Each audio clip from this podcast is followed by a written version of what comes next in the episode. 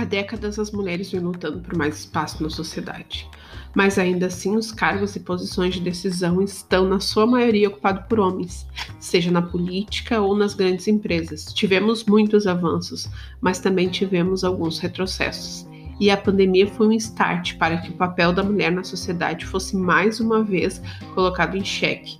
Como já dizia Simone de Beauvoir, Nunca se esqueça que basta uma crise política, econômica ou religiosa para que os direitos das mulheres sejam questionados. Esses direitos não são permanentes, você terá que se manter vigilante durante toda a sua vida.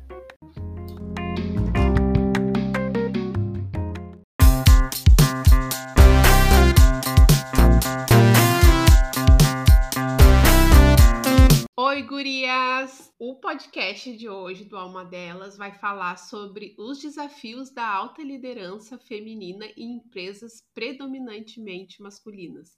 E para falar desse assunto, a gente tem uma convidada super especial. Ela é graduada em administração de empresas, é mestre em estratégia empresarial, ela é pós-graduada em gestão de empresas de transporte, gestão de marketing e também de empresas familiares. A Luana pertence à terceira geração do grupo Ouro e Prata e hoje ela atua como diretora desse grupo. Então eu quero chamar e já agradecer a Luana aqui para contar um pouquinho da história dela e dividir conosco todos esses desafios que ela tem aí nessa função dela. Tudo bem, Luana? Oi, Aline, tudo bom? É um prazer estar aqui com vocês todas e poder contar um pouco mais da minha história, poder compartilhar né, com vocês tantos desafios que nós mulheres temos no dia a dia dentro das empresas e isso é muito bom então que a gente possa trocar experiência. E para começar assim a gente queria poder escutar um pouco da tua história, uh, tua história do mercado de trabalho, como que tu começou até chegar hoje à diretoria de uma grande empresa, né?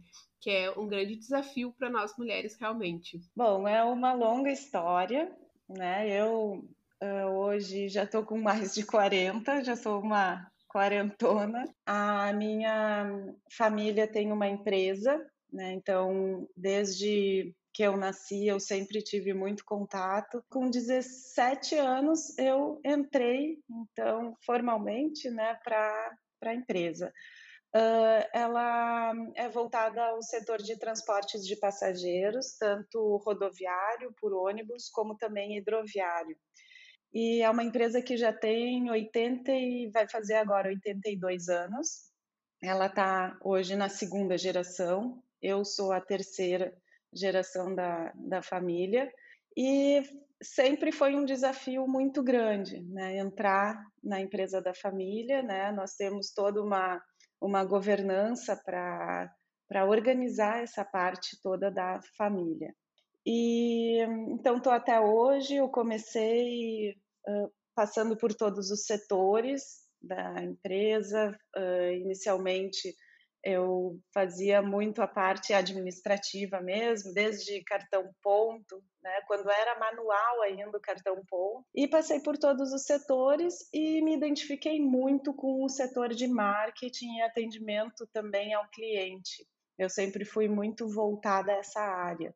E depois da minha graduação em administração, eu me foquei bastante né, em marketing. Aí implantei o setor de marketing. A empresa hoje ela está em 11 estados do Brasil e, e, isso é um desafio, né?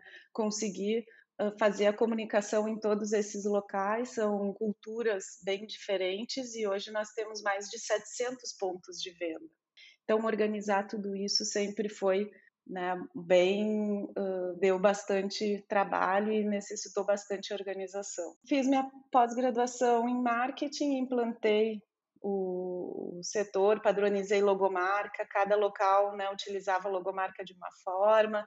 Na época não tinha nem internet, então tudo era mais difícil. Depois disso, comecei uh, com o setor de atendimento ao cliente, implantei o saque, que na época não era nada digitalizado, né? tudo em, em papel, atendimento por telefone, escrevia no papel. E hoje nós temos uma, uma tecnologia super boa E então eu vim nessa trajetória, né, por desde que eu nasci já está inserido nesse meio. Eu implantei dentro da empresa da minha família o conselho de família, implantei toda a governança familiar e por alguns anos. E tive muito contato com outras empresas familiares e me chamou muito a atenção né, o, os tipos de problemas e características que a empresa familiar tem, seja uma empresa multinacional familiar ou uma empresa pequena, uma empresa que tem do, um, dois, três restaurantes ou armazém ou o que seja, os problemas são os mesmos, porque são pessoas, né? E, então eu tive muito contato e desenvolvi né, todo um regramento dentro da empresa de entrada de familiares, saída de familiares. Então meu tema assim que eu amo é a empresa familiar e com o tempo eu também consegui uh, trabalhar muito essa liderança feminina. A Aline comentou há pouco que o setor de transportes ele é bem masculino e eu tive o prazer de trabalhar com a Aline há bastante tempo, né, Aline? Ela esteve na, na empresa à frente da nossa área de qualidade e gestão Lean também por muito tempo, o que trouxe uma visão muito, muito boa e de crescimento, de organização, de produtividade mesmo.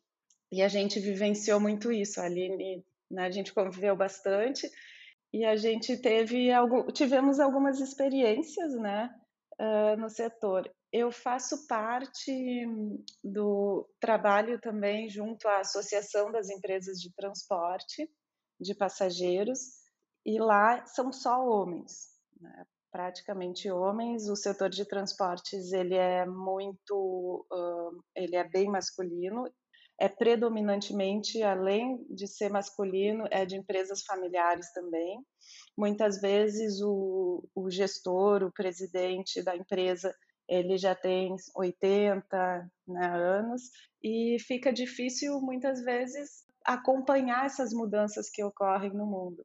Então, né, são dois desafios que eu tenho, que é transitar nesse meio mais masculino e também trazer esse olhar mais de inovação para dentro das empresas. Né? Eu gosto muito de inovação, é algo que me atrai, eu trabalho demais.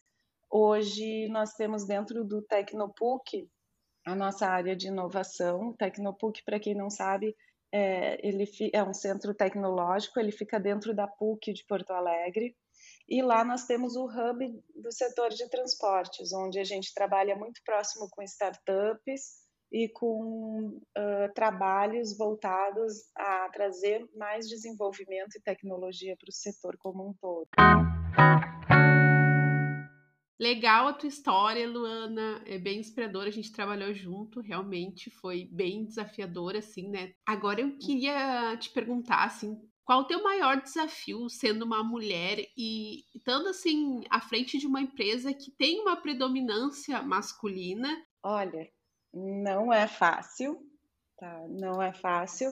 Uh, e a gente tem que ter muita, muito autoconhecimento, tá? Eu acredito que a base de tudo é o autoconhecimento e de um tempo para cá eu venho trabalhando muito isso em mim não é fácil uh, em alguns sentidos. Um é que muitas vezes nós, nós mulheres né, trabalhamos com homens que são bastante impositivos, né, que querem colocar a sua ideia, e isso aí deixa a gente, às vezes, um pouquinho né, diminuída, digamos assim. Então, tendo um autoconhecimento, tu te percebendo como tu reage em determinadas situações, tu consegue pensar né, melhor e se fortalecer. Uh, eu penso que, os, uh, que o setor de transportes ele tem muito a se desenvolver ainda nesse sentido. Tá? Vejo que em empresas maiores as mulheres de transporte, as mulheres estão uh, tomando a liderança porque num passado realmente era só homens. Na empresa que eu trabalho era o meu avô, depois o meu pai, eu fui a primeira diretora. E nas outras empresas que eu convivo do setor, vejo também que, que sempre foi liderado por homens na gestão. E não, não é fácil essa, essa questão, não. Uh, Para mim, um desafio grande é manter, né, como manter a feminilidade diante de um debate mais forte, com um homem mais impositivo, né, como a gente se manter numa postura feminina, numa postura educada, né, numa postura de respeito, sem entrar no embate que às vezes sim, e muitas vezes eu já passei por isso, né, num debate que às vezes homens uh, têm mais, uh, com mais frequência ou falam palavrão ou gritam, né, a gente vê um pouco mais isso presente nos homens.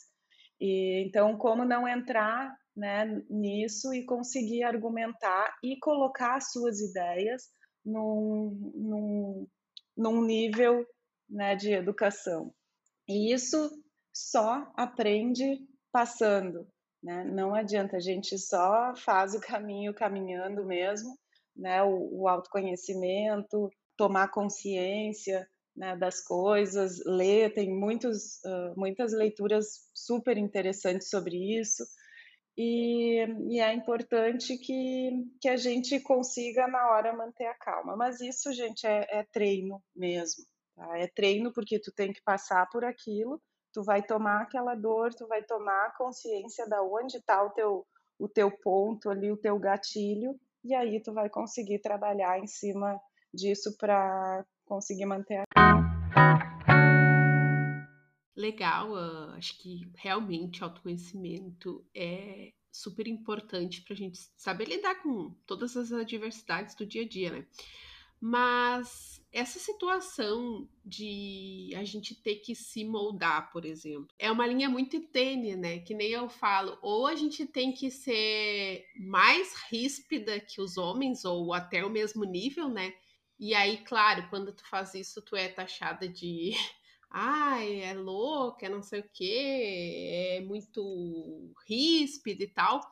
Até comentei esses dias num, num outro podcast que a gente estava falando que eu muitas vezes tive que ir para esse lado de ser mais masculina, assim, sabe? De falar no mesmo tom para poder ser ouvida às vezes, né?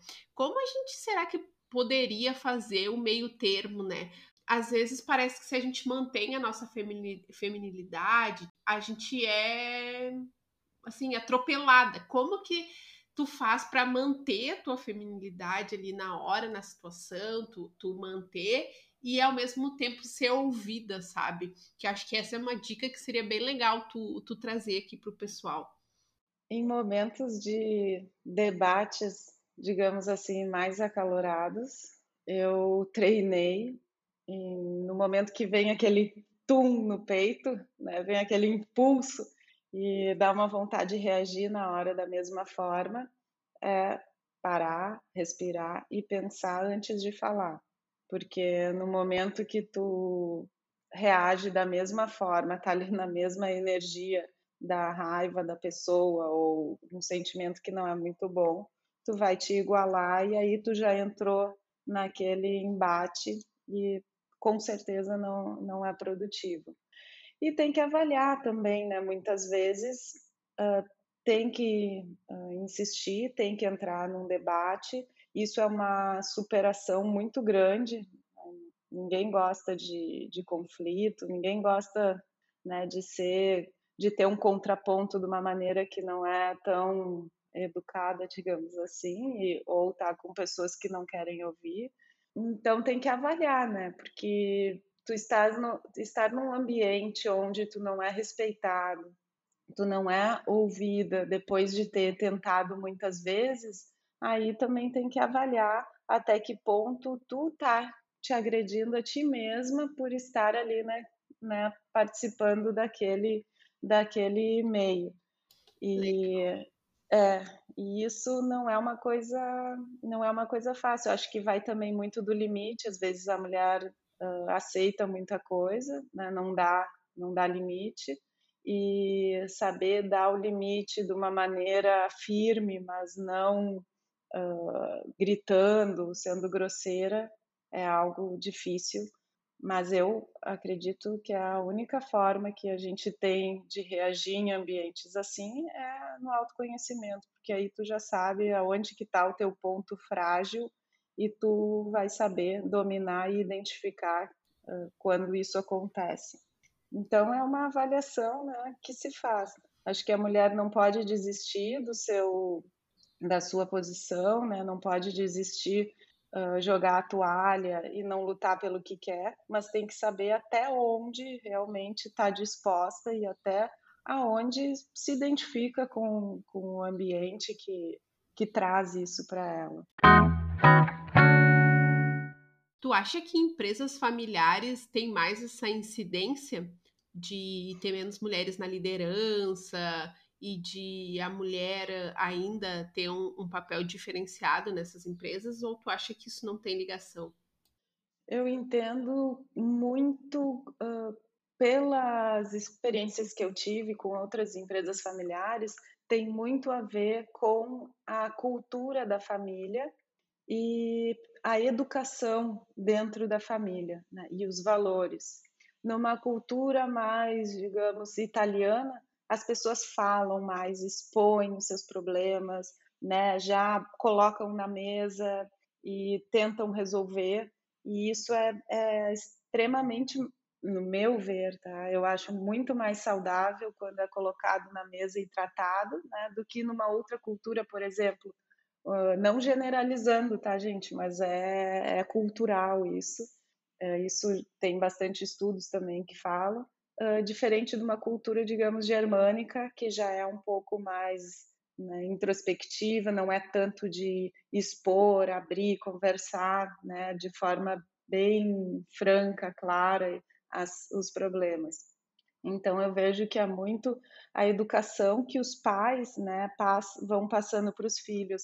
Eu vejo famílias onde as mulheres elas são a cabeça, digamos assim, da, da família e muitas vezes uh, da empresa mesmo, porque às vezes o, o, gestor da empresa, o líder da empresa, tem uma mulher extremamente forte ao seu lado, que é quem dá a base né, toda uh, psicológica para ele, todo o apoio para que a empresa consiga, para que essa pessoa, esse líder consiga tocar né, uma empresa e dar a base da família também. E em outras não, é extremamente machista, né? O homem manda e a mulher está em casa só cuidando dos filhos e não nem opina, não se mete em nada. E aí algumas empresas não nem aceitam que as mulheres entrem dentro da, da empresa que trabalhem. Tem empresas bem uh, conhecidas, né? Hoje já está mudando bastante isso. Hoje se fala em cotas de mulheres em conselho. Uh, uh, todo esse, esse estudo que se fala né, de complementariedade entre homens e mulheres, mas ainda hoje sim tem empresas que não permitem mulheres estar estarem num cargo de, de gestão. Então, eu vejo que é isso, é muito a cultura da família. E a cultura da família vai para a empresa, né? Porque a empresa é o reflexo da família, uma empresa familiar é o reflexo dos valores da família. Uh, todos, tudo que a família entende, coloca dentro da empresa e dá diretriz para os seus executivos né, andarem de acordo com o que a família entende que é correto, que é valor para eles. Luana, e ainda nesse aspecto de lideranças femininas, saiu uma, uma pesquisa agora da, do IBGE, né? Os dados são de 2019, mas saiu agora em 2021 o resultado da pesquisa, que eles uh, trouxeram ali que a mulher ainda tem um percentual menor em cargos de liderança, né? E ainda esse número vem baixando. Por exemplo, lá em 2016, as presenças de mulheres em cargos de direção ou de gerência, falando mais de gerência, nível médio, né? Alta liderança, então, nem se fala, que é o teu caso, assim, é, é bem menos mulheres na alta liderança, né? Mas na liderança, assim, média, baixou de 39% para 37% a participação das mulheres na liderança. Teve um impacto uh, também de pandemia e tal, mas isso chama atenção que está diminuindo no, a presença das mulheres em cargos de, de liderança e vai contramão ao nível de instrução das mulheres porque nesse mesmo estudo mostrou que, as, que a população com mais de 25 anos, uh, 19% das mulheres tinham um curso superior completo, enquanto os homens tinham 15% tinham um curso superior completo. E a gente sabe que os desafios da liderança hoje pedem que tu te qualifique cada vez mais, que tu vá atrás de, de desenvolvimento, enfim. Por que que tu acha que tem essa contramão e por que que tu acha que a, os cargos, as mulheres ainda são uma minoria em cargos de liderança? Quando a gente fala assim em menos mulheres ou mais homens, não é a guerra dos sexos, né? É a questão de a gente está falando de diversidade, né? Que a diversidade traz a melhoria, pensamentos diferentes é que constroem resultados positivos. E quando tu tem uma liderança e, como tu falou, a família é o reflexo, né? No caso de, de empresas familiares, é o reflexo da cultura, mas a cultura também permeia uh, pela gestão, né? Passa pela gestão, porque é a gestão que leva aquilo para os demais funcionários da empresa. E quando a gente tem uma empresa, empresas e, e várias empresas acontecem isso, que a, a maioria já, né? Até pelos estudos do IBGE, que a maioria são homens, uh, por que, que tu acha que isso acontece? E como as empresas poderiam trabalhar para resolver essa situação? Por que, que tu acha que está acontecendo esse movimento de reduzir as mulheres? Com a pandemia, nós vimos também alguns estudos que as mulheres tiveram que abrir mão da sua profissão porque às vezes a criança tinha que ficar em casa, né? E quem iria abrir mão da profissão? Então, a maior parte, pelo que deu para ver nesses estudos, foram as mulheres. E isso não é não é nada bom, porque também tira a força da mulher, né? E a gente tem um longo caminho aí de muitos anos onde sim, os homens estavam inseridos no mercado de trabalho, e as mulheres começaram a lutar pelos seus direitos e ter uma segurança maior para ir para o mercado de trabalho e não faz não fazem muitos muitos anos.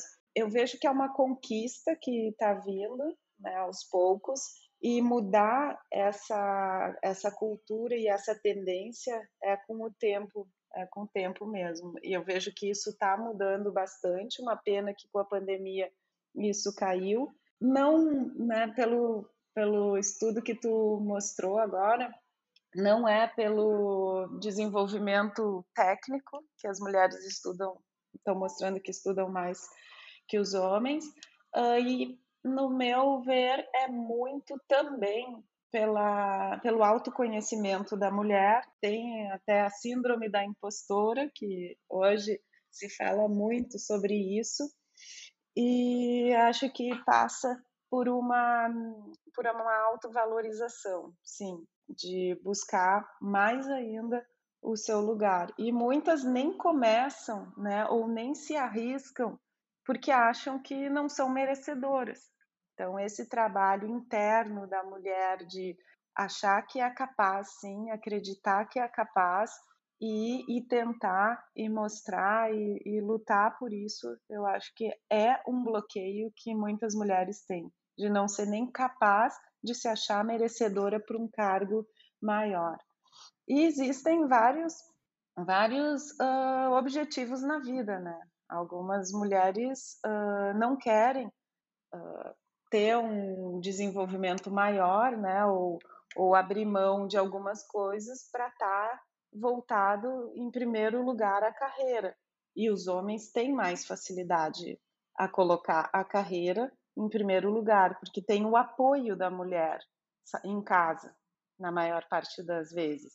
E a mulher, se ela quer colocar a carreira por um período da vida em primeiro lugar, é muito difícil ela ter o apoio do homem em casa. Não estou dizendo que não existe, mas é muito mais difícil porque é uma inversão né, de cultural de papéis que vem ocorrendo há, há, há muitos anos. Então, quebrar isso é bem difícil.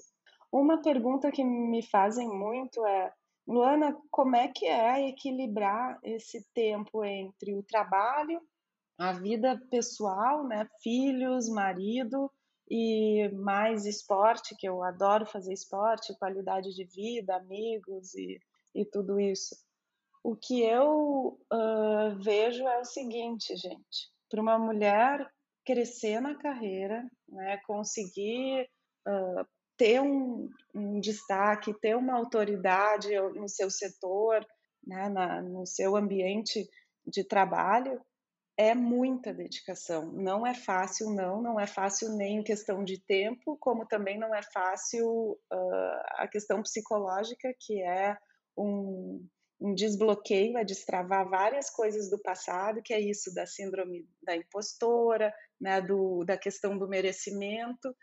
Mas o que é muito importante também é ter, para quem né, quer casar, ter filhos, nessa situação, para uma mulher crescer e assumir um papel de liderança, ela tem que ter um marido que apoie ela. Sem um marido que esteja dando o apoio, esteja sendo um porto seguro, deu, esteja sendo uma força para ela ir em frente, é muito difícil.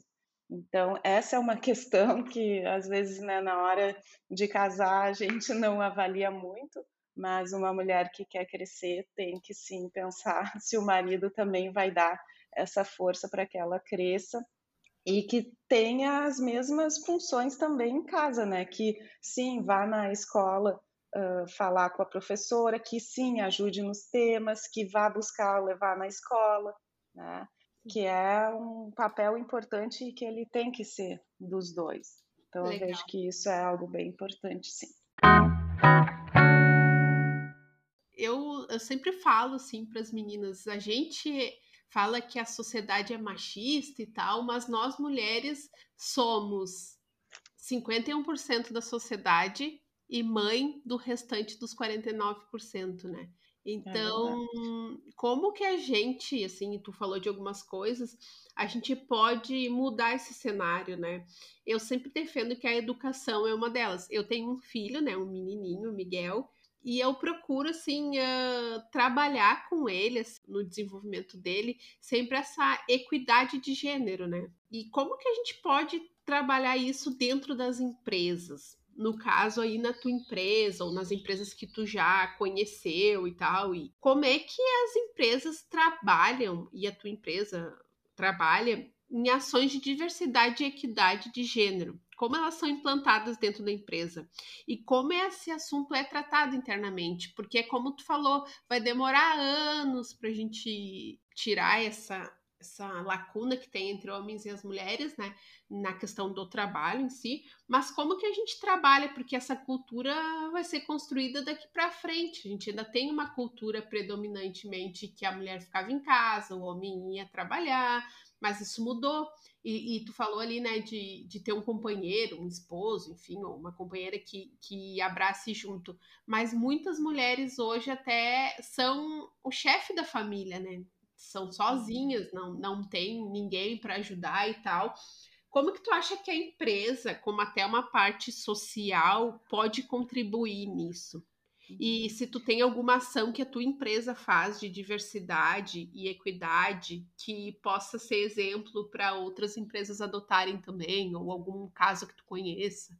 É, essa isso que eu falei agora sobre ter um, para quem né, quiser uh, procurar uh, casar, quem tiver esse objetivo de vida que seja o casamento também, esses homens eles têm que apoiar muito as mulheres, né? Eu vejo que os homens eles se sentem diminuídos quando a mulher é um pouco mais tem mais visibilidade que ele no trabalho, né?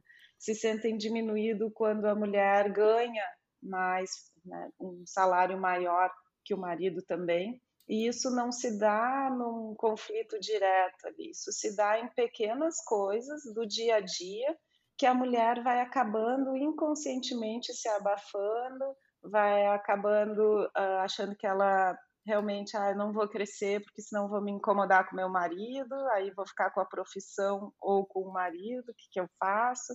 E aí, por uma questão de insegurança, não vai para frente. Eu vejo isso muito frequente. E dentro da, da empresa, eu vejo que isso reflete também.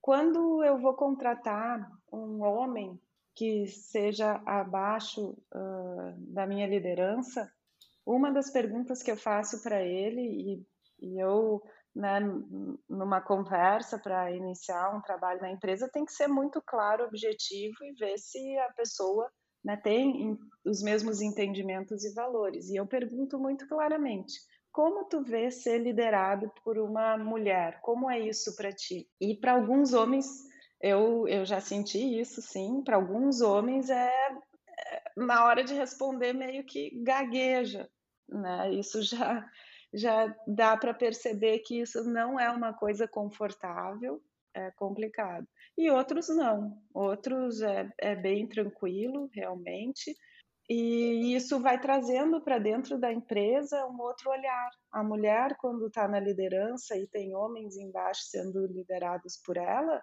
né, e a mulher não tem a postura uh, autoritária, né, uma postura uh, muito incisiva assim de, de, de, de, autoridade que não é aquela autoridade mais humanizada, isso vai passando uma mensagem, tá? que as mulheres uh, têm sim o seu lugar e elas são reconhecidas, e isso vai além da empresa. Então, uh, a gente precisa buscar isso dentro das empresas, né? não tem uh, a medida que as empresas usam é assim, eu olho dentro da minha empresa a quantidade de pessoas pela diversidade, que é importante ter, e a gente precisa estar tá olhando para isso, gente, porque a tendência, sim, num mundo mais uh, masculino, né, se historicamente tiveram mais homens na gestão, historicamente, se tu não olhar para isso, vai acabar continuando só homens. Então, tem que olhar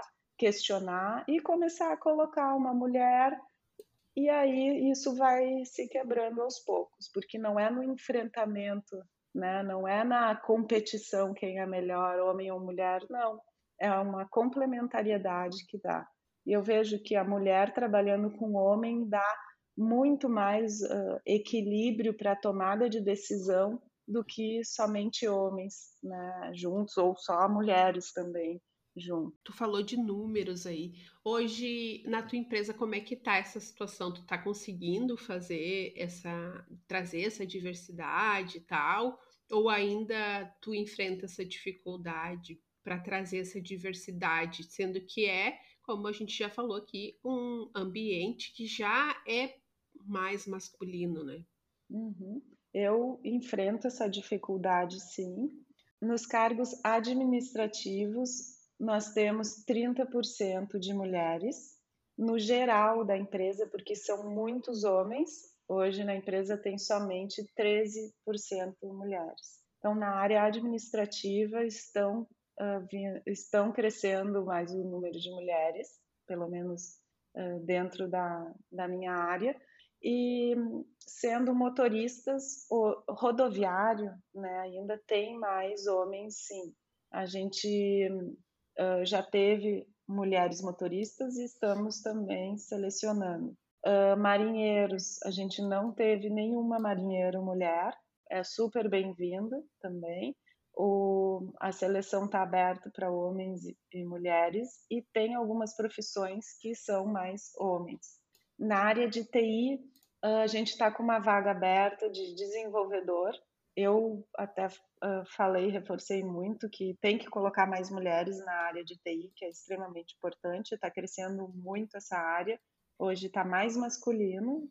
Por exemplo, na área de marketing, é só mulheres, RH só mulheres, na área comercial está crescendo também. Na área de tráfego, que é a escala de motoristas, toda a gestão logística, hoje tem mulheres também, mas é, são mais homens e a gente vai né, inserindo mais mulheres e esse contexto todo vai se abrindo. Eu acho muito importante, sim. É, de pouquinho em pouquinho vai mudando, né? O importante é, é ter ações, promover essa diversidade realmente, né? E a gente não vai mudar o mundo da noite para o dia. É. A gente vai mudar o mundo um pouquinho, uma ação cada dia, uma sinalização né, de, da, dessa liderança feminina em várias partes da vida. Isso vai tomando força. Então, não vai ter o salvador da pátria que vai mudar tudo da noite para o dia é um pouquinho cada dia que a gente vai fazendo a diferença aí para o mundo e quebrando essa cultura. Tem um estudo que mostra que para trazer equidade entre homens e mulheres no mercado de trabalho levaria 200 anos, né? Mas eu penso que cada ação que a gente promove, sendo aqui falando nesse podcast para outras mulheres, incentivando as mulheres para isso, né, para também se posicionar quanto a isso, né? uh, eu acredito que vai diminuindo esse tempo, né? Nem que seja um dia, nem que seja uma hora, mas se cada uma, cada, como eu falei antes, a gente é 51% da sociedade e mãe dos outros 49%. Então, se a gente, cada uma de nós tiver uma ação mínima que seja, eu acho que, é, que vai mudar, né? E trabalhar também, porque às vezes eu me pergunto, será que isso é só a mulher que tem que fazer, né? Será que é só a gente que tem que, que fazer essa reparação? Como é que tá também a, a mentalidade dos homens para isso, né? Então, uhum. sempre convido os homens também a entrar nesse debate, que é o que tu falou, né, Luana? Não é a questão de ah, quem é melhor, quem é pior. Eu acho que é uma questão realmente de todo mundo ter os mesmos direitos e mesmos deveres e, e conseguir viver e a gente é diferente, né? E que bom que a gente é diferente, porque se fosse todo mundo igual, não, não sairia nada muito produtivo assim. Então, é ter essa equidade. É bem importante ter esses trabalhos e esses incentivos para que as mulheres ocupem esses lugares também, né? Se é da vontade é. dela, né? Sim. É, e eu busco muito passar força, passar uh, segurança, né? Dar uma palavra uh, de força para as mulheres com as quais eu, eu trabalho, eu convivo, porque precisa de mais. E curando uma mulher, tu cura várias. E esse papel dos homens é extremamente importante e tá muito das mulheres também trazerem os homens para essa consciência, porque muitas vezes os homens eles reagem dessa forma de competição porque lá na família dele, né, já tem essa crença. E não é competindo e batendo de frente que a gente vai quebrar isso. É mostrando para os homens o que tem, o que tantas mulheres podem contribuir. E isso é um pouquinho cada dia. É um trabalho devagar e que isso está em transformação constante. Então, eu procuro fazer né, o meu papel, que também é estar tá aqui uh, buscando dar mais força para as mulheres. Acho que essa questão do, do merecimento, né, do eu mereço, eu sou capaz, eu vou tentar, né, tenta. E quando tu te abre para o novo, abre uma janela e começam a aparecer pessoas também ao teu redor que têm esse mesmo entendimento e que conseguem te pegar um pouco pela, pela mão, mesmo através de uma palavra que te dá mais energia para te buscar a tua essência e buscar o que tu, tu quer e o que tu merece. A gente falou aqui de, de mulheres, a gestão e tal, e tem toda essa questão da própria mulher, né? No, no livro da Faça Acontecer, da CEO do Facebook, ela traz um pouco disso, né? De, de, a mulher também se posicionar e buscar o seu espaço. Tu falou aí também que, que tu procura estimular, né, essa promoção das mulheres dentro da tua empresa. Tu sente que as mulheres hoje dentro das, das organizações, elas são promovidas mais naturalmente ou tem que ter ainda esse esforço para a gente gerar pelo menos uma cota de ter essa diversidade? Como é que tu vê isso hoje? Como não tem muitas mulheres uh, e, e, é me, uh, menos do que a metade, eu acho importante que as empresas olhem em cada nível hierárquico quantas mulheres, quantos negros, quantos homossexuais, olhem para toda essa diversidade e que tenham, sim, né, uh, essa diversidade toda que só complementa. Não é o natural que vem, tem que ser olhado, sim. E vejo que quando se pensa quem vamos uh, promover em, em, em, várias empresas com as quais eu converso com os líderes, né, tá na cultura e às vezes a mulher tá lá uh, no seu canto, não se mostra muito e ela não é lembrada. Né? Então isso passa por uma autovalorização e se mostrar mais mesmo, se colocar numa posição de, de maior destaque, de valorização. Então, se mostrar, eu acho que é extremamente importante e os homens têm mais facilidade em, em se mostrar.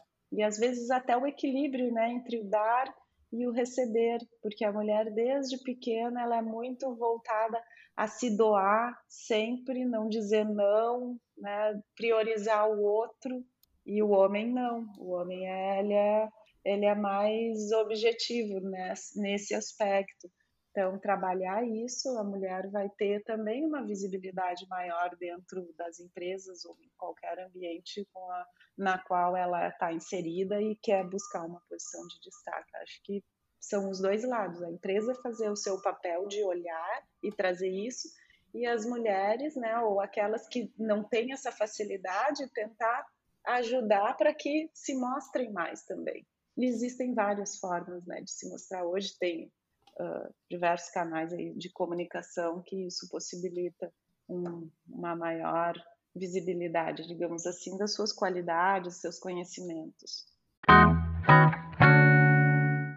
E tu sendo mulher, assim, né? Tu é uma mulher, tá na alta gestão. Tu acha, assim, que há algum impacto, seja ele positivo ou negativo, quando as mulheres ainda não ocuparam tanto, tantos cargos, seja de liderança ou na política, porque os cargos de decisão são ocupados, sim, por homens, na sua maioria.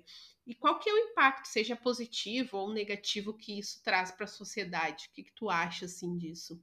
Um cargo de liderança, uh, ele traz muitas coisas boas, né? E muitas coisas que as pessoas veem de fora e acham que é muito bom, mas quem está ali uh, não é bem assim.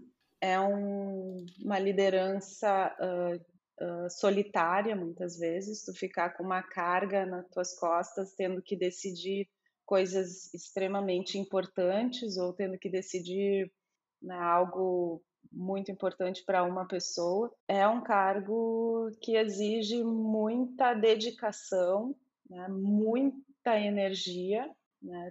Estar na liderança tem que abdicar de muitas coisas, tem que ser algo que realmente a pessoa esteja disposta a abrir mão. Um cargo de liderança não é o que eu vou ganhar naquele cargo, no meu ver, é muito mais o que, que eu vou ter que abrir mão da minha vida, da minha família, amigos, anos de vida, uh, lazer e tudo. O que, que eu vou ter que abrir mão para eu conquistar esse cargo? Né? E aí vai né, uma reflexão muito profunda. Eu realmente estou disposta a abrir mão do meu tempo, da, dos meus 20 anos uh, de vida que eu vou ter que lutar até chegar aí ou não? Então, é, um, é uma pergunta que uh, todo mundo deve se fazer, e eu acho que eu entendo que muitos homens têm mais facilidade de abrir mão da sua vida pessoal para encarar um desafio de estar tá vivendo para a empresa, porque ser empreendedor ou estar tá num cargo de liderança, sim, tu vive para a empresa, tá? tem que amar muito isso para que isso seja um prazer e não um fardo. E, e para a mulher, né, a mesma coisa. Então, eu, eu vejo nesse sentido, que tem que se questionar né, muito isso. O que, que quer abrir mão para ter aquele, aquele cargo se discute muito, né? Ah, separar a vida pessoal da profissional e isso para mim sempre foi uma utopia, sabe? Porque tu só tem uma vida e dificilmente tu consegue separar totalmente. Mas com a pandemia e o tal do home office e tal, as pessoas foram empurradas para essa questão de como uh, realmente equilibrar, né? A vida uhum. profissional e pessoal, porque tudo meio que se. Quem conseguia separar meio que misturou, né? Uhum. então, isso que tu tá falando realmente faz parte de uma decisão, né? É. Que... E, e estar a, num cargo de liderança que é igual a ter um cargo de extrema responsabilidade nas costas de duas mil, de duas mil famílias, de sócio, né, de cliente, de responsabilidade com Ministério Público, tributos e tudo mais, é bem complicado. Eu não conheço nenhum líder que não tenha aberto mão de, do, da sua vida pessoal por alguns anos. Tá? Uh, é difícil ter o equilíbrio, sim, e a gente não consegue fazer tudo ao mesmo tempo. A gente consegue fazer uma coisa né, de cada vez. Então, são alguns anos, sim, de dedicação exclusiva para a empresa e se abre mão de, desse equilíbrio que se tem, porque é impossível ser um ótimo executivo uma maravilhosa esposa presente, bonita, linda, malhada e uma excelente mãe que está presente todos os dias com os filhos e que chega em casa e não pensa nada em problema da empresa. É, é impossível. Eu vejo que tem lá os cinco anos, digamos, só dedicado à empresa praticamente, claro, tentando conciliar um pouco, mas é a dedicação e aí depois aproveitar a vida. Enfim, é um planejamento de vida, mas tudo ao mesmo tempo, para mim, eh, não existe esse equilíbrio. É uma coisa de cada vez. O equilíbrio, quando eu falo, é de a gente tentar viver durante essa jornada, né?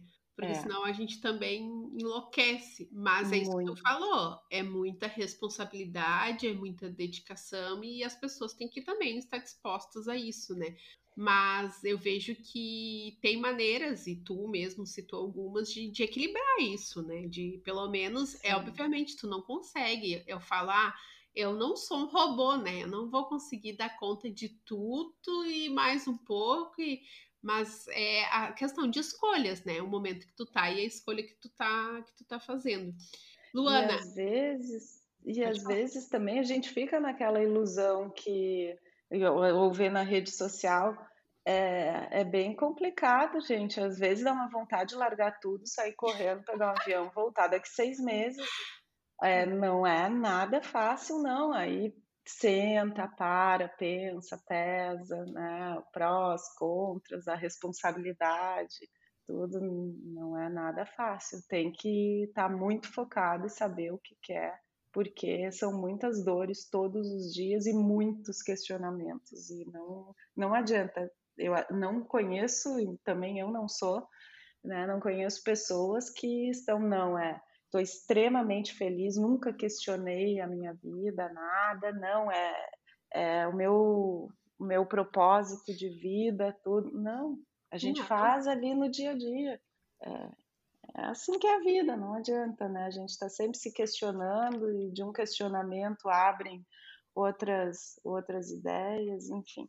É Esse é equilíbrio é bem difícil, é bem difícil. Nós somos seres humanos, né? Não adianta. E tem as fases da vida também. A vida é que nem a batida do coração, né? É altos e baixos. Se for linha reta, tu morreu. Então eu acho que isso não existe também. Tu vai estar tá sempre se questionando. E isso que é o legal, né? Tu te questionar. É e é esse impulso que faz a gente mudar e crescer, de estar tá se questionando: será que é isso mesmo que eu tenho que fazer? Será que eu estou no lugar certo? Será que eu estou fazendo a coisa certa? Então, eu acho que isso realmente é o, o legal da, da vida, né? Luana, o papo tá muito legal. Acho que tu tem Sim. bastante experiência e bastante coisa para dividir, né? E assim, para a gente ir finalizando o nosso assunto, assim, eu queria que tu deixasse assim algum conselho para essas mulheres que estão aí né, na liderança já e estão enfrentando desafios iguais ou parecidos com os teus. Eu diria, né, e a busca que eu tenho por acreditar né, na gente, ter esse sentimento de merecedora. O autoconhecimento, eu falei algumas vezes aqui, para mim é o que mais uh, me transformou, porque o autoconhecimento a gente se sente mais segura e consegue se enxergar melhor e destravar coisas que a gente não se dá conta e não nos deixam ir para frente. Acho que fica essa mensagem, tá? De cada uma de nós acreditar mais em si, né? cuidar com a síndrome da impostora, que hoje se fala muito e realmente é necessário olhar para isso, e uma ajudar a outra, porque é só unindo forças que a gente vai conseguir transformar um dia, né, um pouquinho, mais um pouquinho no outro dia, quando vê a gente está aí com mais mulheres se sentindo melhores, mais felizes e com isso também crescendo profissionalmente e tendo uma vida com mais qualidade, mais felicidade. Luana, queria te agradecer imensamente a participação. Foi muito bom conversar contigo. Te eu adorei também, Aline. Adorei, Ai. é um tema que eu adoro conversar. Parece que a gente está aqui na empresa tomando cafezinho, conversando. E é tão eu bom tô tomando meu que... cafezinho. eu que agradeço, foi um prazer e vim aqui de coração aberto conversar com vocês. Estou super à disposição. Eu já fui muito ajudada e agradeço, né, tenho muita gratidão às pessoas que me ajudaram, me receberam também. E estou à disposição. Quem né, quiser trocar uma ideia, também estou na rede social. Qualquer coisa, estou à disposição. E vamos em frente, mulheres, que a gente tem um longo caminho aí, uma ajudando a outra e transformando uma, a gente transforma várias. E para finalizar, a gente tem um bordão, eu vou falar aqui o bordão que é onde você estiver, meninas, estejam com alma.